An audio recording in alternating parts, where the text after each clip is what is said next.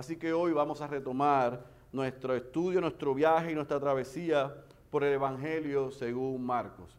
Así que para beneficio de todos, de los que llevábamos eh, desde el principio en el viaje y la travesía en Marcos, y también para los que quizás eh, nos acompañan hoy por primera, segunda o tercera vez, yo voy a dar a vuelo de pájaro, como dicen aquí, un breve contexto del Evangelio según Marcos, un breve repaso de lo que hemos estudiado y entonces entramos de lleno a la porción que vamos a leer y desempacar en esta mañana. Dijimos que el autor de este libro, de este Evangelio, es Marcos, Juan Marcos, el sobrino o el primo de Bernabé, dependiendo a quién usted lea.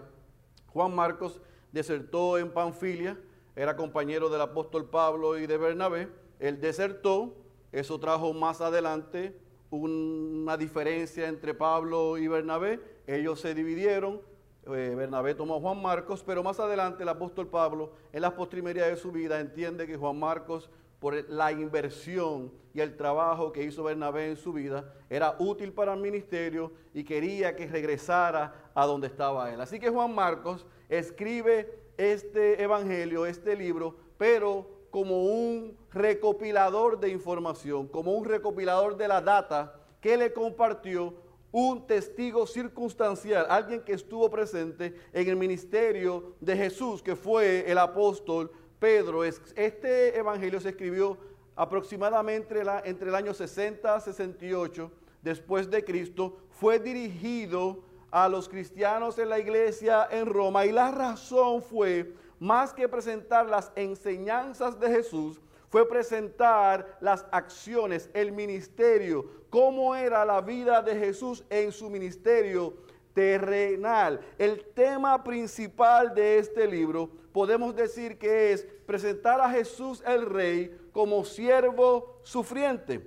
Y en Marcos capítulo 10, versículo 45, dice lo que nosotros creemos que es el corazón del Evangelio, la razón por la que Jesús vino, dice, porque ni aun el Hijo del Hombre vino para ser servido, sino para servir y para dar su vida en rescate por muchos. Ahí podemos ver la tesis del Evangelio según Marcos. Lo que vemos eh, y lo que hemos visto es que Marcos, a diferencia de los otros evangelistas y los evangelios sinópticos y el apóstol Juan presenta a un Jesús en acción, cambiante, y expresiones como enseguida, al instante, inmediatamente, una y otra vez son repetidas en, esta, en este relato, porque Él se quiere concentrar de darle a aquellos cristianos en Roma, pero también a usted y a mí, a un Jesús que está vivo en acción, trabajando, actuando. Así que por los pasados meses nosotros hemos visto en, nuestros primeros mensajes el anuncio sobre ese rey en el capítulo 1, versículo 2 al 8, la llegada del rey, capítulo 1, versículo 9, parte alta, la confirmación de parte de Dios de ese rey, capítulo 1, versículo 9, parte baja, la preparación del rey, el capítulo 1, versículo 12 y versículo 13, la predicación, la enseñanza del rey, el versículo 14 y versículo 15, el reclutamiento del rey, el versículo 16 al versículo 20, el ministerio del rey, en el capítulo 1, versículo 21 al 45, la divinidad del rey, es Dios encarnado, es 100% Dios, pero es 100% hombre, capítulo 2, versículo 1 al versículo 17, y los últimos dos mensajes, vimos cómo el ministerio de Jesús, la enseñanza de Jesús y las acciones que hacía Jesús, valga la redundancia, provocaron que desafiaran al rey, capítulo 2, versículo 18, al capítulo 3, versículo 6. Hoy vamos a leer una porción bastante extensa en el capítulo 3, versículo 7 al versículo 35. Pero yo estoy seguro que si el Espíritu Santo le ayuda a usted y me ayuda a mí, vamos a poder ver la línea melódica, cómo se, se relaciona cada uno de estos sucesos a un solo tema. El efecto de la fama del rey. Cómo ese rey que ha sido anunciado, que llegó, que se preparó, que reclutó, que enseñó, que está ministrando y que está siendo desafiado, su fama explota, sale de proporción, crece exponencialmente. Y en cuatro sucesos que queremos ver en esta mañana, vamos a ver las reacciones de aquellos que estaban cerca de Jesús. Las reacciones ante la fama, el dominio de Jesús. Así que sin más preámbulos, yo le pido que usted vaya a su Biblia, al Evangelio según Marcos, capítulo 3, y vamos a leer del versículo 7 al versículo 35. Marcos capítulo 3, versículo 7 al versículo 35, y en lo que usted lo encuentra, yo le voy a dar un consejo.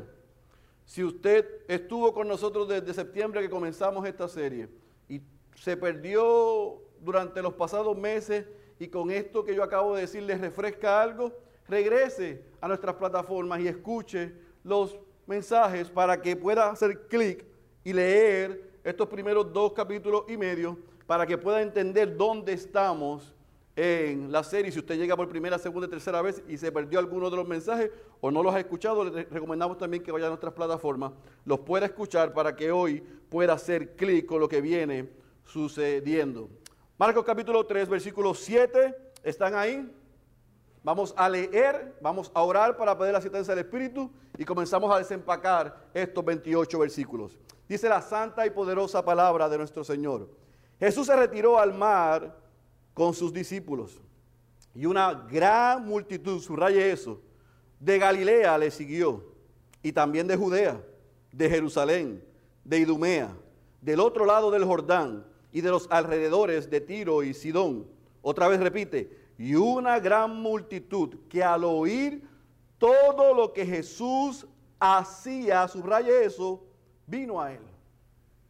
Y dijo a sus discípulos que le tuvieran lista una barca por causa de la multitud, para que no le oprimieran, porque había sanado a muchos de manera que todos los que tenían aflicciones se le echaban encima para tocarle y siempre que los espíritus inmundos le veían, caían delante de él y gritaban diciendo, tú eres el Hijo de Dios. Y les advertía con insistencia que no revelaran su identidad. Versículo 13, y subió al monte, llamó a los que él quiso, y ellos vinieron a él, y designó a doce para que estuvieran con él, para enviarlos a predicar y para que tuvieran autoridad de expulsar demonios.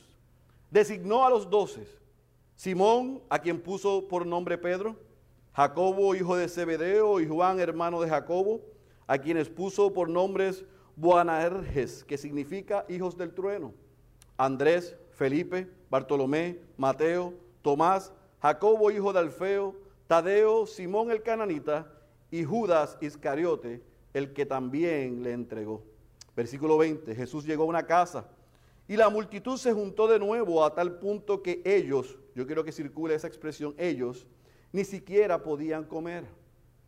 Cuando sus parientes, subraye esa o circule esa expresión, sus parientes, oyeron esto, fueron para hacerse cargo de él, porque decían, está fuera de sí, subraye eso. Y los escribas que habían descendido de Jerusalén decían, tiene a Belcebú y expulsa a los demonios por el príncipe de los demonios. Y llamándolos junto a sí, les hablaba en parábolas. Circula esa expresión. ¿Cómo puede Satanás expulsar a Satanás? Y si un reino está dividido contra sí mismo, ese reino no puede perdurar. Y si una casa está dividida contra sí misma, esa casa no podrá permanecer. Y si Satanás se ha levantado contra sí mismo y está dividido, no puede permanecer sino que ha llegado su fin. Pero nadie puede entrar en la casa de un hombre fuerte y saquear sus bienes si primero no lo ata. Entonces podrá saquear su casa. En verdad os digo, de cierto, de cierto os digo, dice la Reina Valera del 60, que todos los pecados serán perdonados a los hijos de los hombres y las blasfemias con que blasfemen. Pero cualquiera, y subraye esto, que blasfeme contra el Espíritu Santo no tiene jamás perdón, sino que es culpable de pecado eterno. Porque decían, tiene un espíritu inmundo. Versículo 31. Entonces llegaron su madre y sus hermanos, y quedándose afuera, mandaron llamarle. Y había una multitud sentada alrededor de él, y le dijeron, He aquí tu madre y tus hermanos están afuera y te buscan. Respondiéndoles él, dijo, ¿quiénes son mi madre y mis hermanos? Y mirando en torno a los que estaban sentados en círculo, a su alrededor dijo, he aquí mi madre y mis hermanos. Yo quiero que circule completo el versículo 35, porque cualquiera que hace la voluntad de Dios, ese es mi hermano y hermana y madre. Vamos a orar. Padre, luego de alabarte, de presentar oración de arrepentimiento, de gratitud y pedir por las necesidades, te rogamos ahora que nos sentamos a tus pies, a leer, estudiar y tu espíritu aplicar tu palabra a nuestras vidas, que lo hagamos con reverencia, que todos nuestros sentidos estén enfocados solo en ti y en tu palabra, que tu espíritu ayude al predicador a poder predicar un mejor sermón del que él es capaz en los corazones de esta tu iglesia. Pero que sobre todas las cosas, Señor, hoy edifiques a tu iglesia y salves a los perdidos. Nos sentamos ante la fuerza más poderosa del universo, tu palabra. Rogamos que nos hables a través de ella. Tu iglesia está lista en el nombre poderoso de Jesús. Amén, amén y amén. ¿Qué vamos a ver en estos 28 versículos? Recuerde que antes de leer le dije que si el Espíritu me asiste, yo creo que aquí hay un tema principal, una línea melódica entre el versículo 7 al versículo 35 y yo he dividido este sermón en tres puntos muy bautistas.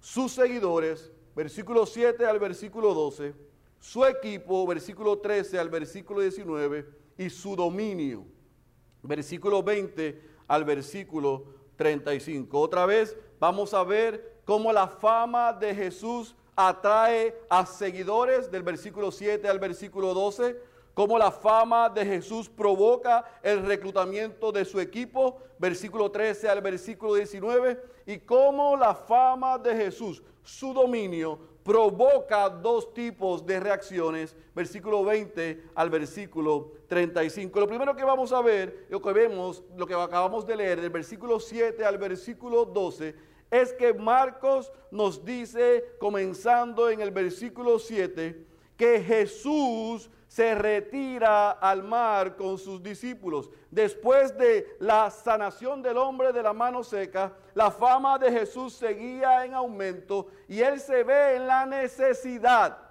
de retirarse. La gente seguía a Jesús porque querían ser sanos. La gente seguía a Jesús porque querían ser libres de espíritus inmundos. La gente seguía a Jesús porque como dicen por ahí, querían reclamar su milagro. Así que las multitudes seguían a Jesús y la fama del ministerio de Jesús estaba en su punto más crítico, más alto en este momento en la narración, en la narrativa que nos da Marcos. Y es interesante porque mientras él va sanando, libertando y haciendo milagros. Gente de todas las regiones alrededor de Galilea comenzaron a llegar. Y él se vio en la necesidad, y esto es importante, de tener que dar las instrucciones a sus discípulos de que de que prepararan una barca que se pudiera él acomodar para que él pudiese seguir y continuar enseñando el reino, que el reino se había acercado sin que la multitud lo impidiese. A mí me llama la atención que Marcos es dos veces muy claro en esta porción dejando saber que la razón por la que las multitudes le seguían, dice el versículo 10, es porque él había sanado a muchos. Él había quitado aflicciones a muchos.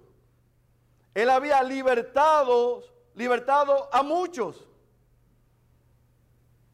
Así que la gente, escuche bien y anote esto, que seguía a Jesús en el momento más bollante de su ministerio, no lo hacía por quien era Jesús, lo hacía por lo que le podían sacar a Jesús. Lo que podían obtener de Jesús. Pero fíjese que en el versículo 11 y el versículo 12, Marcos nos dice que en medio de esa conmoción, que Jesús tiene que crear estructura y establecer orden, los demonios, nuevamente, no es la primera vez en esta narrativa que lo escuchamos, ven a Jesús y reconocen que Él era el Hijo de Dios. Recuerden lo que nos enseñó el pastor Suso y lo último que vimos en esta serie. Los religiosos al ver lo que Jesús estaba haciendo, con la autoridad que estaba enseñando, que estaba perdonando pecados y estaba sanando y libertando, se estaban rompiendo la cabeza en discernir, descifrar quién es este. Pero los demonios no tuvieron ningún problema en reconocer que él era el Hijo de Dios. En otras palabras, los demonios tienen mejor cristología. Tienen una claridad increíble sobre la doctrina de Cristo. ¿Quién es Él? Que al verlo, lo pueden identificar sin problema. Ahora, escuche bien, ellos no hacían esto porque se querían sujetar o someter al dominio de Cristo. Todo lo contrario. Ellos lo alababan y lo reconocían para que les permitiese permanecer dominando a aquellos hombres, a aquellas mujeres que estaban poseídos por ellos. Y al ellos reconocer quién era Jesús con certeza, el Hijo de Dios, el Dios encarnado, Jesús nuevamente los manda a callar. Porque Jesús no necesitaba ni necesita que los poderes de las tinieblas estuviesen enseñando y diciendo, identificando y vociferando quién era Él. A Él no necesitaba, no necesita, no quería y no quiere que los demonios sean sus portavoces. Él quería en aquel momento histórico de su ministerio que su enseñanza, que sus obras fuera lo que el Espíritu utilizase para traer de muerte a vida, quitar vendas de los ojos y la gente pudiese creer en, lo, en quien Él era por lo que Él hacía. No que lo quisieran solo por lo que Él hacía. ¿Estamos claros hasta ahí? Así que en resumen, lo primero que hace Marcos al decirnos que la fama de Jesús está creciendo es la razón por la que la fama está creciendo. Simplemente porque la gente quería su milagro. Cualquier similitud con enlace es pura coincidencia. Querían reclamar su milagro, su sanidad, su libertad. Querían frotar la lámpara. No querían al Dios encarnado. No querían someterse a su reino. No querían entregarse a Él. Otra vez, cualquier similitud es pura coincidencia. Así que Jesús estaba claro en cuál era su misión. Jesús estaba claro a lo que había venido. Jesús no quería el aplauso de los hombres ni el reconocimiento de los demonios. Él quería llegar a cumplir con lo que el Padre le había encomendado, que era cruz, dar su vida en rescate por muchos.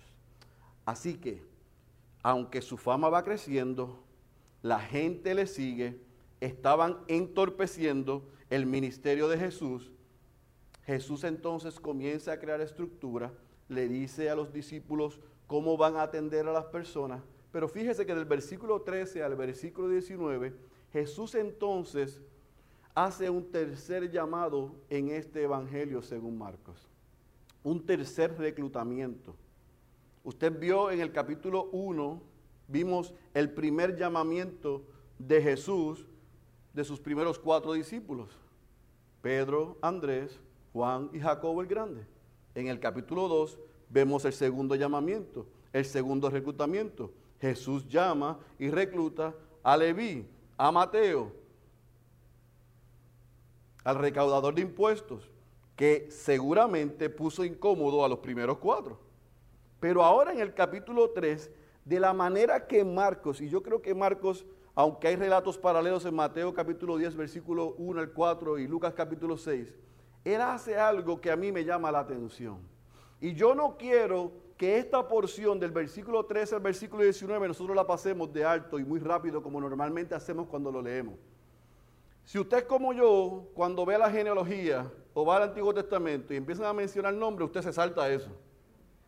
Ah, yo no soy el único. Llegamos al versículo 13 y decimos, ok, vamos el 20, porque esos son los nombres de toda esa gente, yo me los conozco. Somos culpables todos. No haga eso, porque probablemente el versículo 13 al versículo 19 es la parte más importante del ministerio de Jesús terrenal después de ir a la cruz, porque ahí está reclutando a los hombres que él le iba a designar a entregar la autoridad para que ellos fuesen a extender su ministerio aquí en la tierra. Y Marcos en el versículo 14 nos dice que Jesús recluta a estos hombres con tres intenciones. Número uno, dice que ellos estarían con él. Número dos, serían enviados a predicar. Y número tres, tendrían autoridad para expulsar demonios. Yo quiero que usted no olvide el momento histórico en el que el ministerio de Jesús se encuentra. Su fama ha crecido, su fama ha ido en aumento, está exponencialmente saliéndose fuera de control. Y Jesús necesita ayuda. Los enemigos de Jesús estaban conspirando para desacreditarlo, para destruirle, para matarle. Las multitudes le seguían por panes, por peces, por sanidad, por milagros.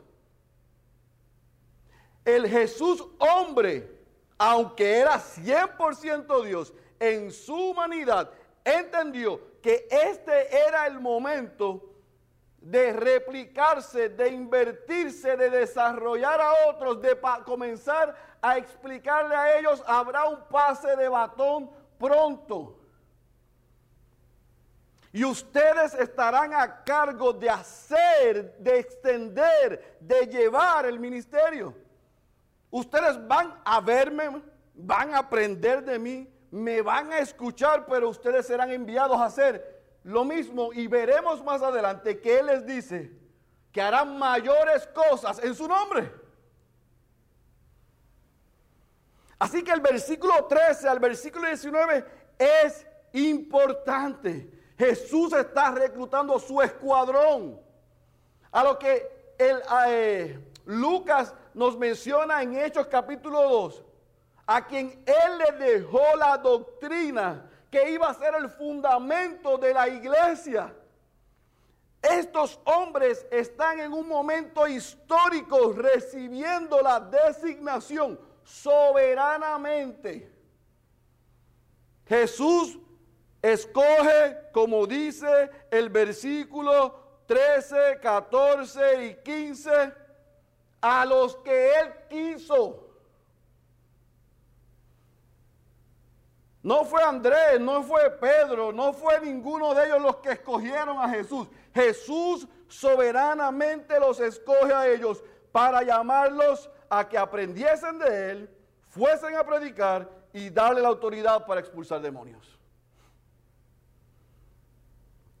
Este hecho es un hecho importante.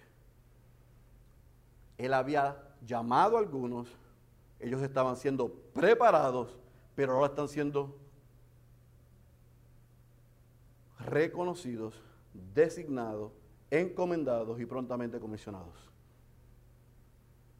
Y sí, es cierto, versículo 19, Marcos termina el relato, yo pudiese sacar mucha carne de esos versículos, no tengo todo el tiempo. Se ha mencionado de dos en dos, Jesús los envía de dos en dos. Sí, hay muchas cosas que pudiésemos decir.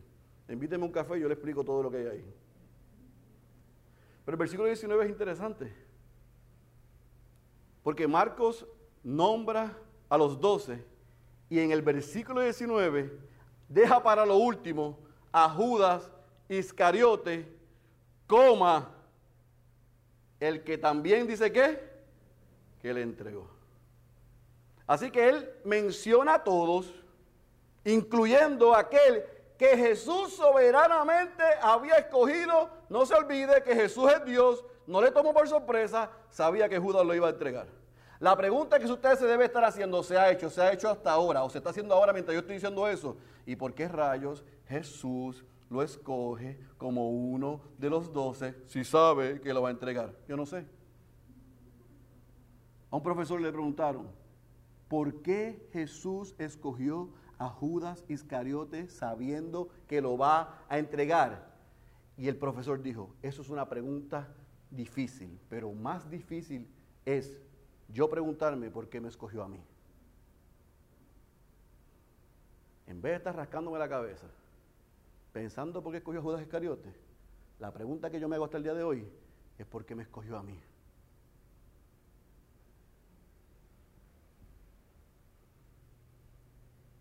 Porque usted y yo, nosotros, somos, de una manera u otra, como Pedro, pero lamentablemente dentro de nosotros también hay Judas.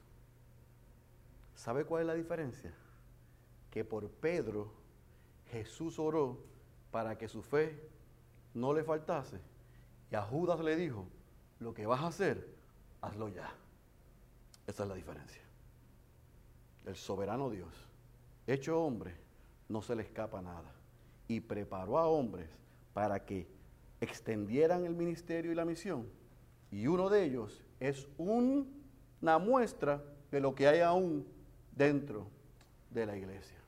Así que la fama de Jesús se extiende, la multitud de los seguidores están detrás de él por panes, por peces, por salud, por libertad. Los demonios lo reconocen.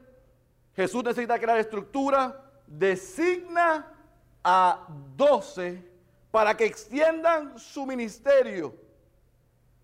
Pero el versículo 20 al versículo 35 cierra Marcos esta narrativa dándonos la muestra de dos reacciones ante la fama y el dominio de Jesús. Y yo quiero que usted vea el versículo 20 y el versículo 21 atado y relacionado al versículo 31 al versículo 35. El dominio y la fama de Jesús trae dos reacciones. Dos reacciones, escuche bien, dos reacciones. Una la vemos en el versículo 20 y 21, y el 31 al 35, y la voy a decir más adelante. Y otra del versículo 22 al versículo 30, que es donde yo me quiero concentrar ahora. Pero en, esas dos reacciones hay dos grupos de personas, y esto es lo que yo quiero que anote antes de explicar el versículo 22 al 30. Hay una reacción de los cercanos a él, versículo 20 y 21 y 31, 31 al 35, y hay una reacción de los religiosos, 22 al 30. Otra vez, el dominio, la fama del ministerio de Jesús trajo consigo dos reacciones entre aquellos que estaban cerca de él. Los seguidores de él, los conocedores de él, los que estaban cerca de él, su grupo concéntrico más cercano, tienen una, reacción, verso, verso 20, 21, 31 y 35, y los religiosos que están tratando de destruirlo tienen otra reacción, versículo 22 al 30. Y me voy a concentrar primero en el versículo 22 al versículo 30, porque los líderes religiosos no le quitan el guante a Jesús. Observe lo que dice el versículo 22. Dice, y los escribas que habían descendido de Jerusalén decían, tiene, tiene, no dice me parece, yo creo. Están emitiendo un juicio. Tiene a Belcebú y expulsa a los demonios por el príncipe de los demonios. O sea, estos líderes religiosos que no le quitan el guante de la cara a Jesús, que están tratando de descifrar quién es Él. Y como no lo entienden, como no pueden lograr discernir quién es Él, están minando su credibilidad, afectando su testimonio, dañando su reputación, tratando de destruirlo, porque su fama va increciendo y ellos no la pueden detener, así que son como ratones de ferretería. ¿Usted sabe lo que son los ratones de ferretería? Que lo que no pueden comer, lo orinan. Eso fue lo que hicieron los líderes religiosos no lo pudieron destruir, no lo pudieron detener, así que comenzaron a afectar su testimonio para que los seguidores y aún los cercanos de él comenzaran a dudar de qué estaba haciendo Jesús y quién era Jesús. Y el versículo 22 nos dice, versículo, eh, versículo 22 en adelante al 30, nos comienza a decir que esos escribas, esos abogados, esos líderes religiosos, esos maestros, ven a Jesús haciendo lo que está haciendo y mira lo que llegan a la conclusión. ¿Ustedes saben por qué Jesús hace eso? Jesús, miren qué brillantes son. Jesús expulsa demonios porque tiene a Belcebú. Será un título que le daban a Satanás, al príncipe de las tinieblas, al príncipe o al rey de las moscas. Habían diferentes maneras que Belcebú puede ser asignado o traducido, pero en síntesis era un nombre que se le designaba a Satanás, a Lucifer. Él expulsa demonios porque él tiene a Satanás, porque él está bajo el dominio de Satanás porque Él le sirve a Satanás. En otras palabras, Él hace lo que hace porque le sirve a Satanás. Ese argumento de todo lo que nosotros venimos viendo de acusaciones es el más absurdo de todos. Y usted puede decir, pero a mí me hace sentido.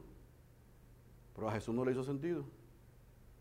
Porque Jesús responde a esa acusación diciéndole, la lógica de ustedes es imposible.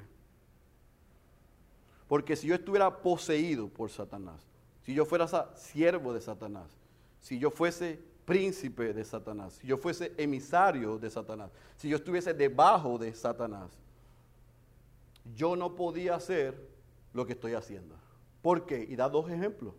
Porque un reino contra sí o dividido no prevalece. Y una casa contra sí o dividida no prevalece. Todo lo contrario. Jesús está diciendo, yo tengo poder sobre Satanás y sobre sus demonios, porque para saquear una casa, la casa del hombre fuerte, es necesario que antes de destruirla, lo ates para llevarte y destruir lo que quieres. Y eso es lo que yo estoy haciendo. Estoy entrando hablándole en parábolas. Y la semana que viene vamos a ver un poco más lo que son las parábolas y ver algunas de las parábolas. Pero hablándole en un idioma, que los de él podían entender y los que no eran de él se iban a quedar igual. Jesús está diciendo, es imposible la acusación que ustedes me están haciendo. Si yo fuese dominado por Satanás, si yo fuese siervo de Satanás, si yo estuviese como un servidor de Satanás, era imposible que yo sacara demonios. Porque una casa no corre contra sí misma, no se divide un reino. Al contrario, en, en, la casa del hombre fuerte, para destruirlo, primero hay que atarlo y eso es lo que yo estoy haciendo. Estoy entrando a este mundo, a atar al príncipe de este mundo y libertando a aquellos que están cautivos por él. Eso es lo que le está diciendo. Ahora, ¿usted entiende eso? Si Jesús hubiera dejado eso hasta ahí, mi pregunta para usted. Si el versículo 28, 29 no estuviesen en Marcos, la respuesta que Jesús nos da en parábola fuese suficiente para usted y para mí? Estoy haciendo una pregunta sincera. Si Jesús ante la acusación saca demonios porque es de Belcebú, está endemoniado, es un servidor de Satanás, y él dice, eso es imposible, una casa no, no, corre contra sí, no pelea contra sí, no se divide contra sí, un reino tampoco. Para entrar a la casa del hombre fuerte y destruirlo, primero hay que atarlo, y eso es lo que yo estoy haciendo. Con esa respuesta, ¿será suficiente? Pues mire que Jesús dice, no es suficiente. Porque yo les voy a decir cuál es el problema de la acusación que acaban de hacer. Y mire lo que dice el versículo 28 y 29. Yo quiero que nos detengamos un momento ahí. Jesús dice en el versículo 28, en verdad os digo que todos los pecados serán perdonados a los hijos de los hombres y las blasfemias con que blasfemen. Versículo 29, y subraya el pero. Pero cualquiera que blasfeme contra el Espíritu Santo, ¿qué dice ahí? No tiene jamás perdón, sino que es culpable de pecado eterno. Y Marcos vuelve y reitera por qué es que Jesús hace esa aseveración tan impactante. Porque ellos decían que él tenía un espíritu inmundo. En el versículo 28 al versículo 30 Jesús está haciendo un statement. Está dejando un enunciado está estableciendo su autoridad. Es la primera vez en Marcos que nosotros vemos que él dice, de cierto, de cierto os digo. En verdad os digo. Lo que voy a repetir ahora lo digo por la autoridad que tengo y por quien soy. Yo perdono pecados y los pecados de los hombres van a ser perdonados cuando yo complete la obra. Pero hay un pecado que yo no perdonaré. Y es aquel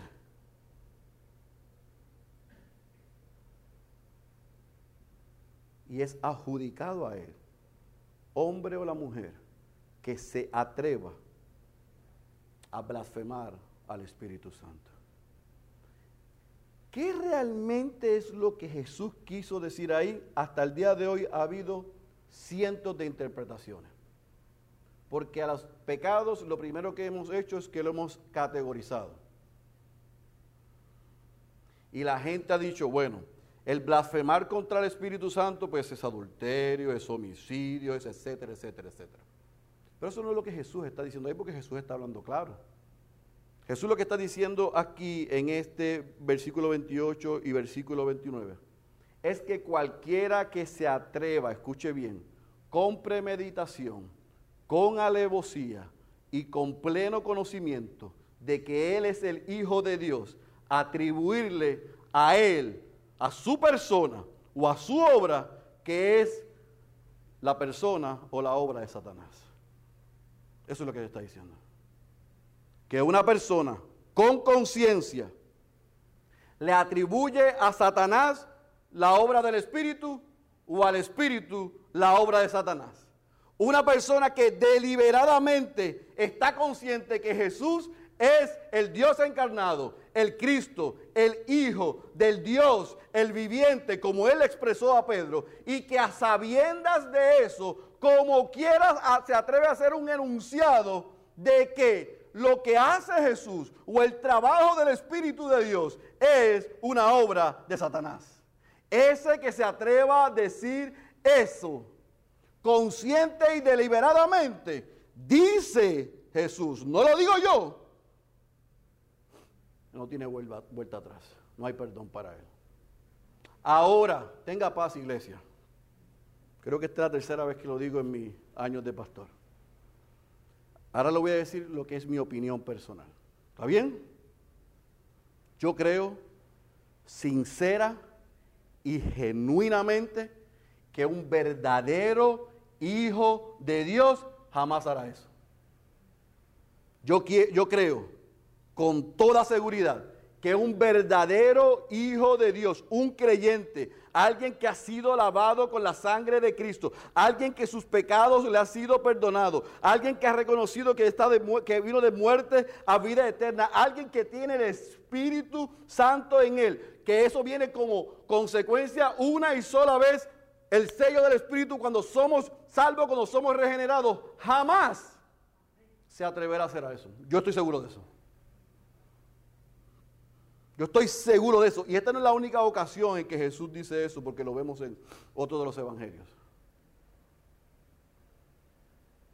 Jamás un verdadero creyente hará una aseveración como esa. Yo estoy seguro de eso. Yo estoy completamente seguro. Pero los religiosos hicieron eso. Los atrevidos religiosos hicieron eso porque ellos creían que estaban y tenían el standing para interpretar lo que hacía Dios. Eso es lo que, ese es el problema que tenemos. Que los que estaban en la línea de observadores del ministerio, viendo la fama de Jesús, creían que tenían la autoridad para discernir, descifrar y asignar quién es de Dios y quién no es de Dios. Y como no pudieron con la fama y el dominio de Jesús, dijeron, haces lo que haces porque estás sometido a Belcebú, al príncipe de las tinieblas. Jesús le dijo, eso es incompatible, eso es un disparate, eso no es real. Y aquellos que deliberadamente, sabiendo quién yo soy, asignan a mí o a mi espíritu una obra como esa, no serán perdonados. Entonces, pastor, ¿alguien puede decir algo como eso en ignorancia? Sí. ¿Alguien puede decir una barbaridad y herejía como esa? Sí, en ignorancia. ¿Puede ser perdonado? Yo creo que sí. Porque no saben quién es Jesús. Pero si sabe quién es Jesús, como me enseñaron en el barrio donde me crié, va apretado. Y al final del día, lo que demuestra es que no conocía a Jesús. Por lo tanto, no era creyente. Así que yo quiero que tengamos claridad con esto. Jesús está diciendo, no lo perdono. Yo no creo que un verdadero hijo de Dios, aún en el momento más difícil de su vida, haría una aseveración como esa. Porque aún los más ignorantes aun cuando se burlan del Evangelio, tienen respeto por Dios y la figura de Jesús. Pero si aún están conscientes y hacen eso, probablemente porque no son creyentes. Así que yo quiero dejar eso en la mesa porque Jesús sigue haciendo su obra y ministerio, lo tratan de detener y Él lo destruye. Él lo destruye. Él lo destruye. Le quita los argumentos y ahora sí, cierra Marcos con esta reacción ante el dominio y la fama de Jesús. Vemos por un lado cómo los religiosos reaccionaron ante su fama, acusándolo que viene como emisario y lo hace lo que hace porque es hijo de Belcebú o tiene Belcebú en, sí, es un emisario. Pero la reacción que más llama mi atención es la de los cercanos y la de sus parientes. Miren lo que dice el versículo 20 y versículo 21 y después el 31 al 35. Jesús llegó a una nueva casa y la multitud se juntó de nuevo.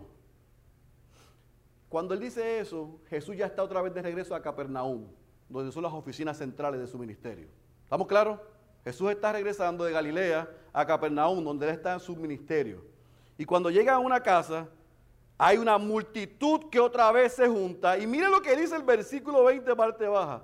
A tal punto que ellos, yo le dije que subrayara eso o circulara eso. O sea, los más cercanos, su compañía, sus familiares, sus amigos, ni siquiera podían comer. Cuando sus parientes oyeron esto, escuche esto porque esto es, fueron a Capernaum para hacerse cargo de Jesús bendito. El pobre, decían ellos, está fuera de sí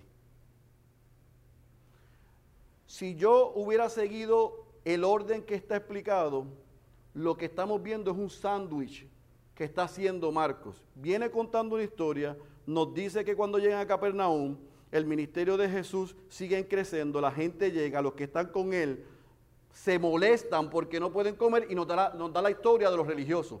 Pero el versículo 31 y 35 es la otra parte del, del sándwich, el pan de abajo, donde él dice que esos parientes que cuando escucharon lo que estaba sucediendo, ellos pensaron que estaba fuera de sí. Mire lo que dice el versículo 31 al 35. Llegaron su madre y sus hermanos al rescate, intervención familiar. Y quedándose afuera, porque había mucha gente, mandaron a llamarle. Y había una multitud sentada alrededor de él y le dijeron, he aquí tu madre y tus hermanos están afuera y te buscan. Respondiéndole, él les dijo, ¿quiénes son mi madre y mis hermanos? ¿Usted se imagina eso? Que aquí está Jesús, esto está lleno, hay gente hasta encima de Denis allá arriba. Y allá en la puerta llega María y los hermanos, escuchen bien, no lo digo yo, lo dice la Biblia, Así que mis amigos católicos no pueden decir que María se quedó virgen porque dice que había hermanos, hermanastros de Jesús. Aquí está el argumento que se destruye. Los hermanos de Jesús y María están afuera. Y cuando viene por acá, probablemente Juan, el amado, o Pedro, el presentado puertorriqueño, le dice, mira, ahí está tu mamá y tu hermano.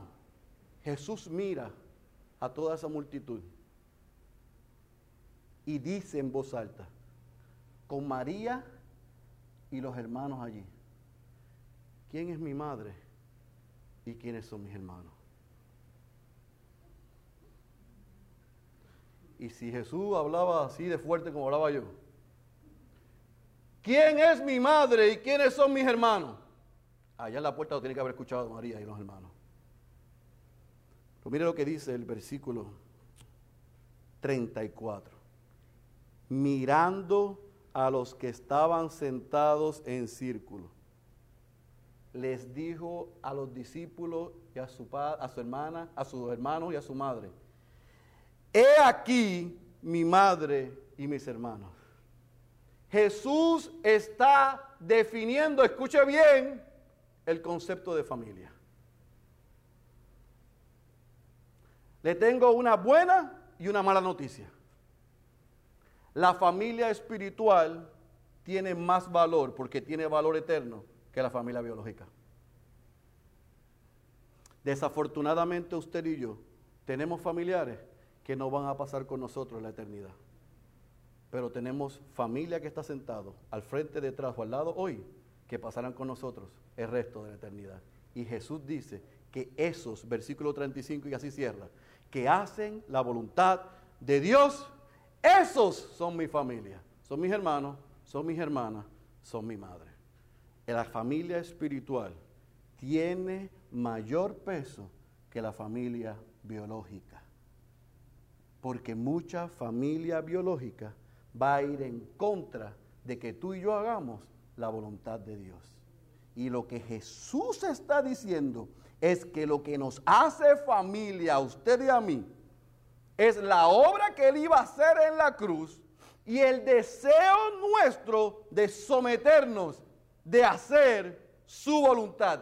Eso es lo que nos hace cuerpo de Cristo, familia de Dios.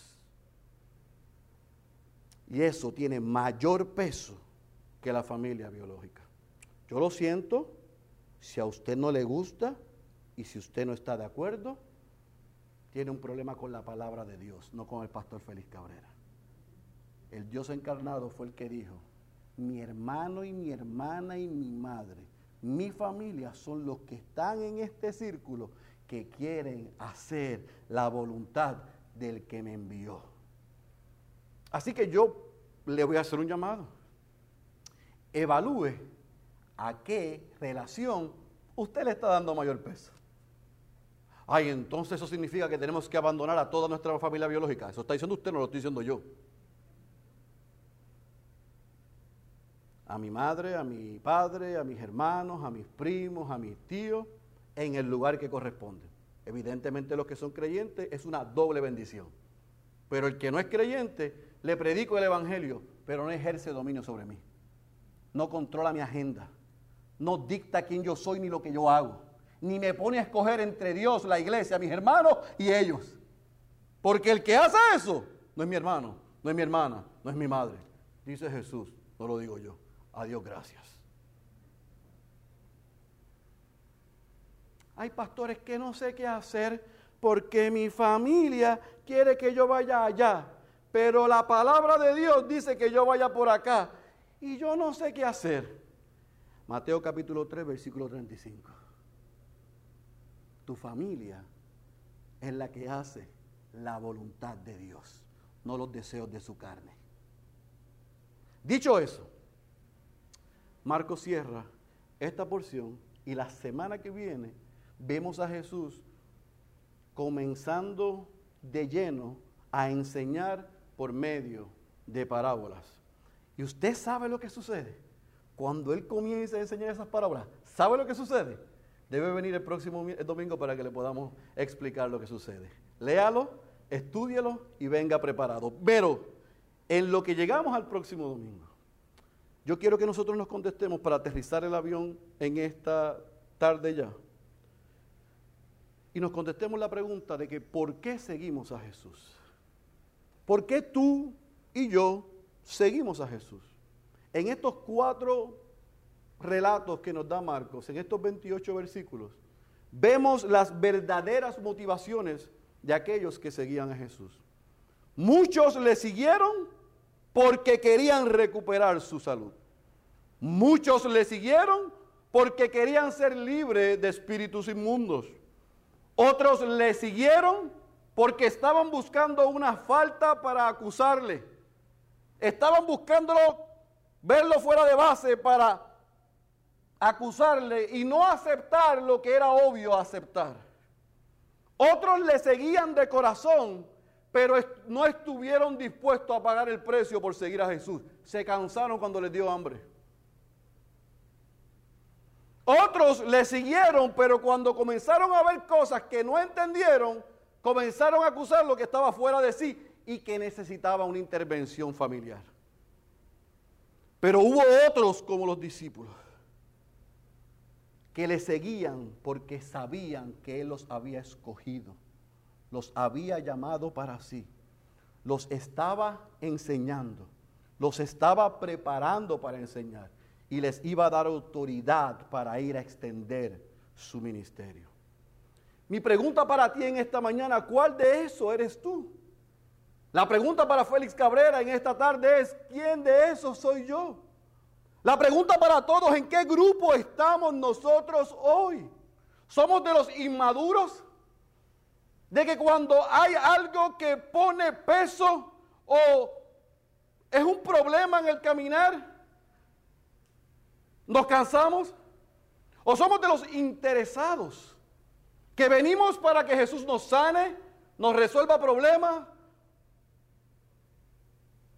nos dé lo que queremos, no lo que necesitamos? ¿Para qué estás aquí en esta mañana? ¿Para recuperar algo? ¿Para ser liberado de algo? ¿Estás sentado aquí en esta mañana o llevas viniendo a la iglesia para encontrar una falta en el mensaje que enseñamos o en este edificio y este grupo de creyentes? Porque si esa es la razón, vas a encontrar muchas faltas. Y cuando tú llegas a un lugar para encontrar faltas, no habla mal del que llega, habla mal del que hace eso. Para dejarse establecido. Si tú vienes aquí a encontrar faltas en el pastor Feli, el pastor Suso, en esta iglesia, el liderazgo de esta iglesia, el hermano de esta iglesia, vas a encontrar millones, empezando por el que está predicando hoy. ¿Tú quieres encontrar falta? Pregúntale a mi esposa. Te va a dar todas las mías. Y a algunas que yo ni sé. Pero si tú estás aquí para buscar faltas, vas a encontrar muchas. Tú estás aquí, pero cuando te ponen stop o te ponen hold o te corrigen o ves la demanda del ministerio, ¿te cansas de seguirle? ¿Eres tú de esos? ¿O estamos aquí porque estamos conscientes de que fuimos escogidos por el puro afecto de su voluntad, que yo no hice nada para responder a esa invitación. Y Él me salvó, y Él me escogió, y Él me llamó para sí, y está haciendo conmigo una persona nueva. Y yo tengo hambre y sed por Él, por su palabra, por su justicia. Y yo quiero compartir lo que Él está haciendo conmigo con otros. Y yo agradezco el privilegio, el regalo, la bendición de estar con otros hermanos y hermanas que son imperfectos, pero que juntos le servimos a un Dios perfecto, donde nos amamos, nos corregimos, nos enseñamos, nos discipulamos, nos reímos, lloramos, disfrutamos de la comunidad que hizo el posible. ¿Por qué estás aquí? ¿Por qué sigues a Jesús? ¿Por qué eres miembro de la iglesia? ¿O para qué eres miembro de la iglesia? Qué bueno que están pensando. Porque ayer yo pensé mucho. Y hasta las 2 de la mañana estuve pensando. Y estos 28 versículos me enseñaron algo que yo quiero compartir con ustedes esta mañana, esta tarde para cerrar. Hay algo que estos 28 versículos me dejaron claro. No importa la posición que uno ostente en la iglesia, no todos seguimos a Jesús por los motivos correctos.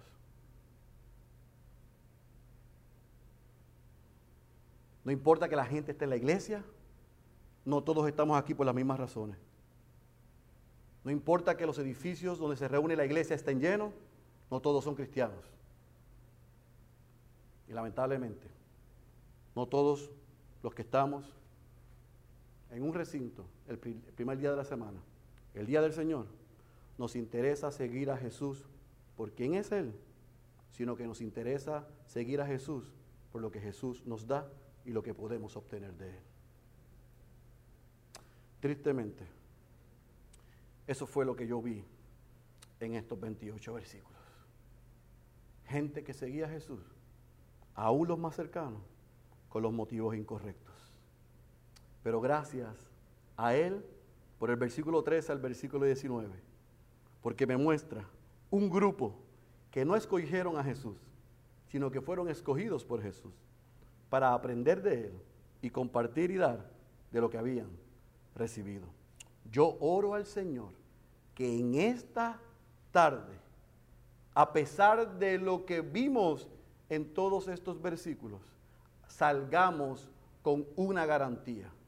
Si el Padre nos escogió y nos salvó a través del Hijo, y si el Espíritu Santo mora en nosotros, tú y yo somos parte de la familia de Dios, del cuerpo de Cristo, y la iglesia es tu familia espiritual. Imperfecta, que le sirve a un Dios perfecto, pero que juntos, como dice y cierra Marcos, quiero cerrar yo este sermón.